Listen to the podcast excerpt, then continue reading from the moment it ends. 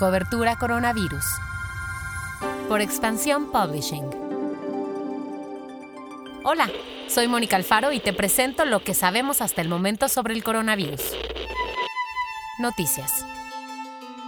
Este trimestre, la empresa Uber reportó pérdidas netas por 1.100 millones de dólares. Estas pérdidas se calculan al comparar las ganancias de la empresa durante el mismo periodo del año pasado. Esta suma en pérdidas no es la única cifra que refleja el impacto que ha tenido el distanciamiento social y el menor flujo de movilidad en las ciudades en las que opera la empresa. Pues a partir de la pandemia, los indicadores generales del negocio de Uber también han ido a la baja. En contraste, su negocio de delivery de comida, Uber Eats, es la única joya que ha conseguido crecer. En este último trimestre, Uber Eats reportó un crecimiento de 135% en el número de órdenes, lo cual ha significado un monto de 8.550 millones de dólares para la empresa. Uber detalló también que su nuevo formato de suscripción mensual, Uber Pass, que se usa tanto para Eats como para viajes, ya logró registrar poco más de un millón de usuarios.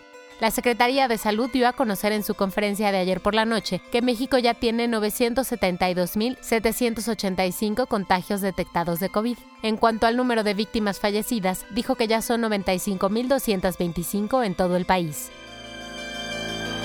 Pasamos a lo que pasa en el mundo.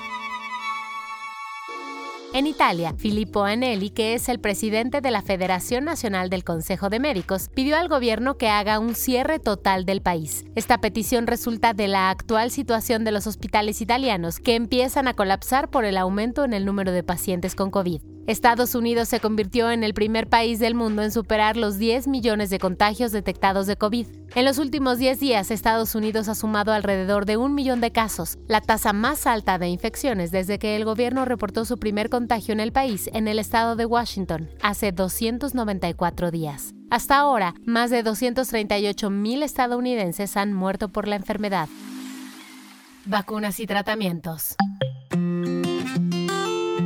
Greg Hunt, ministro australiano de Sanidad, anunció que su país ya comenzó a producir la vacuna contra el COVID que desarrolla la farmacéutica británica AstraZeneca con la Universidad de Oxford. El laboratorio australiano CLS, con sede en Melbourne, será el encargado de producir los 30 millones de dosis de la vacuna británica, los cuales se sumarán a las 51 millones de dosis de la vacuna de la Universidad de Queensland que aún están en fase de pruebas.